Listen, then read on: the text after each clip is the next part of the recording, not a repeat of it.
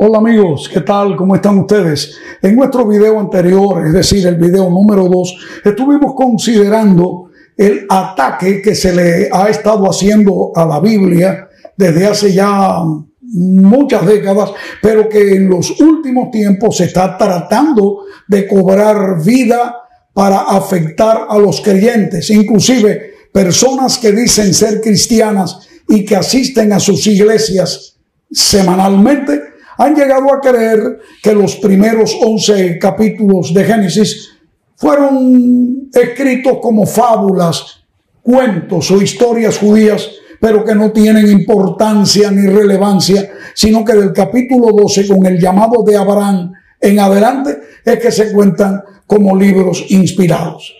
Una de las cosas que presenta allí esta falacia es que no hay prueba para mostrar la creación en seis días literales, ni la creación de Adán y Eva en la forma que la Biblia lo dice, la caída del hombre en el pecado, eh, el diluvio universal y sobre todo un elemento muy significativo, la torre de Babel. Bueno, mucho se ha hablado de la torre de Babel y mm, vamos a analizar hoy si creemos o no que hubo un momento en que los hombres queriendo escapar de un segundo diluvio posible, aunque Dios había dicho que no, pero ellos se hicieron una torre grande que llegara a los cielos como ellos decían. Ahí se encontraba Nimrod, un poderoso rey que nos dice no solo la Biblia, sino también la historia. Él fue el que patrocinó y dirigió esta fabulosa y admirable obra. Ahora dirán, ¿existió realmente la Torre de Babel? Bueno, la realidad es que la historia, los arqueólogos se han encargado de mostrarnos a nosotros que en la misma base propiamente o en las inmediaciones de lo que fuera la Torre de Babel, comenzó a desarrollarse una gran metrópoli que llegaría un día a dominar el mundo conocido. Me estoy refiriendo a la gran ciudad de Babilonia.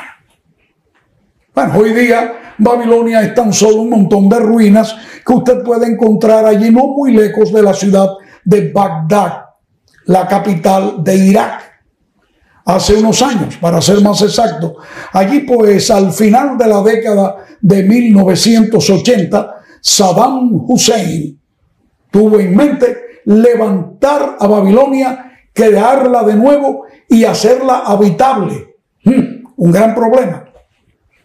Es que realmente Saddam Hussein no tuvo en cuenta que un profeta antiguo llamado Isaías ya había hablado palabra de Dios diciendo que Babilonia no será jamás habitada. Y menciona allí que estaría de generación en generación en escombros. Ah, pero él quiso ir por encima de lo que aquel eh, profeta hebreo había dicho. La realidad es que él quiso allí a finales, como ya dije, de la década de 1980, eh, fundó, estableció lo que llamaríamos el Festival Internacional de Babilonia y por cierto, hasta acuñó una moneda especial. Esta moneda, amigos, tenía precisamente el rostro o el perfil suyo propio, Saddam Hussein. Y allá en el fondo del rey más importante que tuvo Babilonia. Me refiero a Nabucodonosor. El que quería ser el nuevo Nabucodonosor en los tiempos modernos cuando Irak, en representación de Babilonia, llegaría a ser el reino que dominaría el mundo. ¿Qué les parece? Esto fue algo muy importante. No sabía Saddam Hussein que sus días estaban contados. Porque la Biblia decía, no será más habitada. Y hoy día Babilonia sigue siendo una ruina turística interesante, donde nos gustaría un día ir para verla. Es algo donde siguen todavía los arqueólogos trabajando para encontrar ahí sus bajos relieves interesantes, parte de ello como la puerta de East se encuentra allá en Europa, en, en Berlín, allá en Alemania, eh, como algo importante en un gran museo. Pero bien, yendo a este punto, tenemos que retroceder a la historia. Saben ustedes que en el año 612, Nabopolazar estableció el nuevo imperio babilónico. Babilonia había existido, como ya dije, desde los tiempos de la Torre de Babel y ahora vemos a Nabopolazar 612. Pero pocos años más tarde, su hijo Nabucodonosor, en el 605 antes de Cristo, comienza a reinar. Él llega a, dominar el mundo eh, hasta ese momento. porque Se lanzó a grandes conquistas.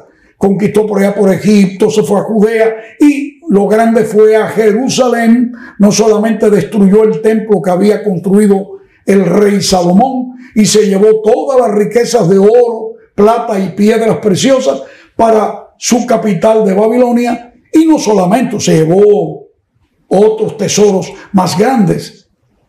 Yo me estoy refiriendo a la florinata de la raza judía.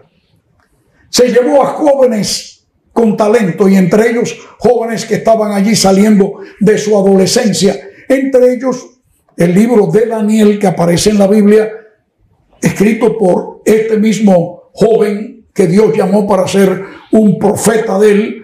Allí se fueron Daniel, Azarías, Misael y Ananías.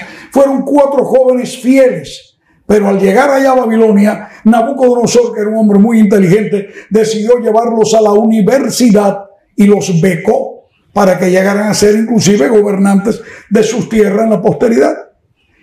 Y lo primero que hizo fue cambiarles el nombre.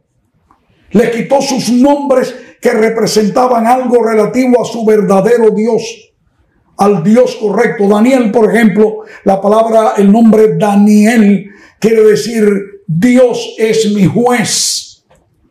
Todos los prefijos y sufijos que sean él vienen de Elohim, es decir, de Dios. Pero ahora vino aquí Nabucodonosor y le puso nombres diferentes, ¿sabían? A Daniel le puso Belsasar, que es honor a su dios Bel. Mientras que por otro lado, a los demás le puso Sadrach, Mesach y Abednego. Quería cambiarles el nombre para borrarles el pasado. Pero algo más. La muy desacertada, yo diría hasta cruel práctica que tenían los caldeos o babilonios era también de tomar a jóvenes y castrarlos, convertirlos en eunucos. No hay una prueba bíblica, ni siquiera una evidencia que Daniel y sus compañeros pasaran por esta terrible cirugía inhumana. Pero tampoco se puede descartar porque hay pruebas de que ellos eran considerados también dentro de los eunucos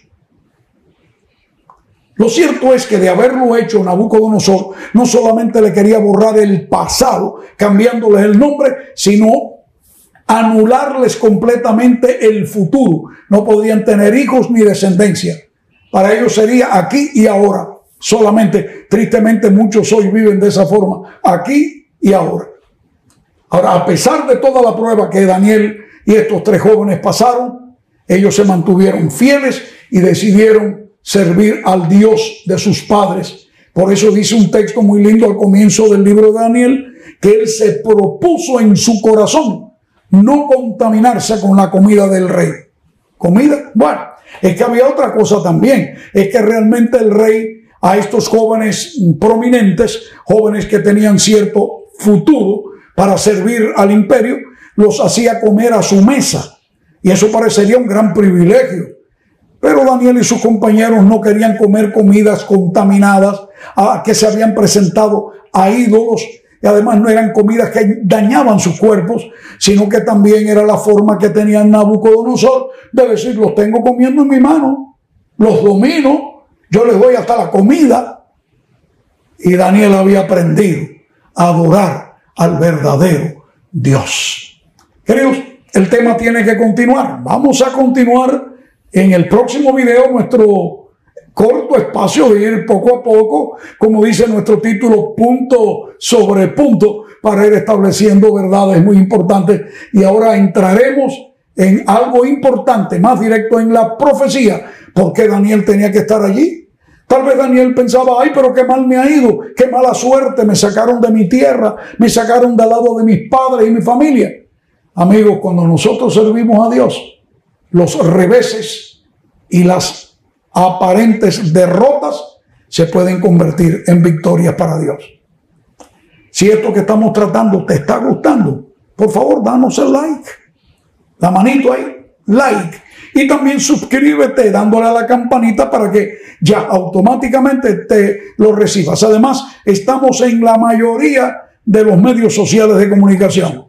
A tener información sobre eso. Además, quiero decirte, también tenemos un website que va a aparecer ahí en pantalla para que puedas comunicarte con nosotros. Que Dios te bendiga y sigamos juntos punto sobre punto.